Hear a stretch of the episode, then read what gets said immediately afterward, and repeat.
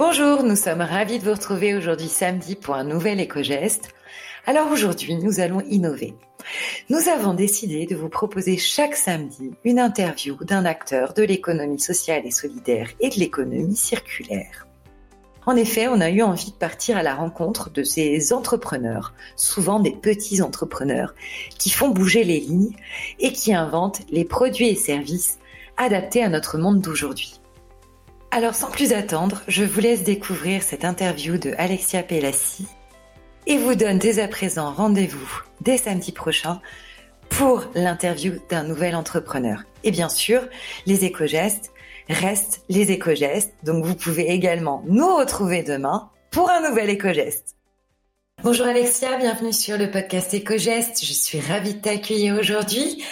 Tu vas nous présenter Meila, donc euh, bienvenue et euh, peux-tu euh, te présenter et nous présenter Meila en quelques mots? Bonjour Sabrina, tout d'abord merci de me recevoir aujourd'hui sur le podcast EcoGest.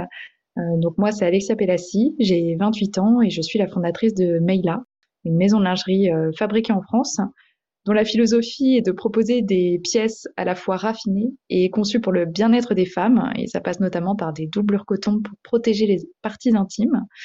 Euh, également, nos pièces, euh, nos matières euh, sont naturelles, recyclées ou issues de valorisation de stocks dormants. Alexia, comment as-tu l'idée de créer une maison de lingerie, Meila en l'occurrence? Alors l'idée de créer Maïla, elle m'est venue euh, par un constat que j'ai fait et que beaucoup de femmes font au moins une fois dans leur vie, euh, c'est qu'il y a beau avoir euh, une centaine de marques sur le marché français dans la lingerie, je trouve qu'il faut toujours choisir entre le confort et l'esthétique dans la lingerie. Donc l'esthétique, c'est bien joli, mais la dentelle, ça gratte souvent, ça irrite, ça démange. Et le côté confort, bah, c'est souvent des, des, culottes un peu, un peu homeware, un peu un peu grand-mère euh, et c'est pas forcément euh, très sexy et je vois pas pourquoi on devrait choisir. Donc vraiment Maïla, euh, l'objectif c'est de réconcilier justement, de plus faire de compromis et de réconcilier le, confort et l'esthétique. Maïla est une maison de lingerie française et je crois qu'elle porte dans son ADN l'éco-responsabilité. Est-ce que tu peux nous en parler? Effectivement, suite à l'idée, se sont greffés un peu mes valeurs, mes différents engagements personnels. Et donc pour moi, ça me paraissait évident de faire une production euh, française parce que déjà euh, le savoir-faire corsetier c'est français, euh, même s'il a été délocalisé ces, ces dernières décennies.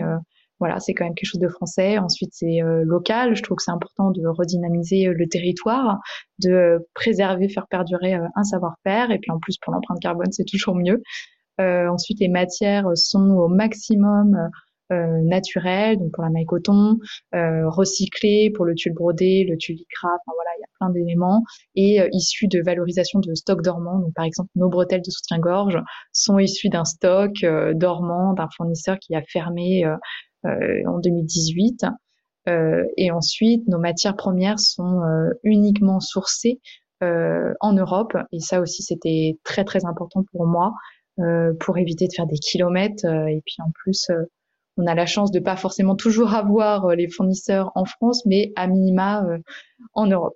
Parfait. Alors moi maintenant, j'aimerais savoir où peut-on trouver Maila Alors vous pouvez trouver Maila euh, sur internet avec le e-shop, donc www.maila-paris.com.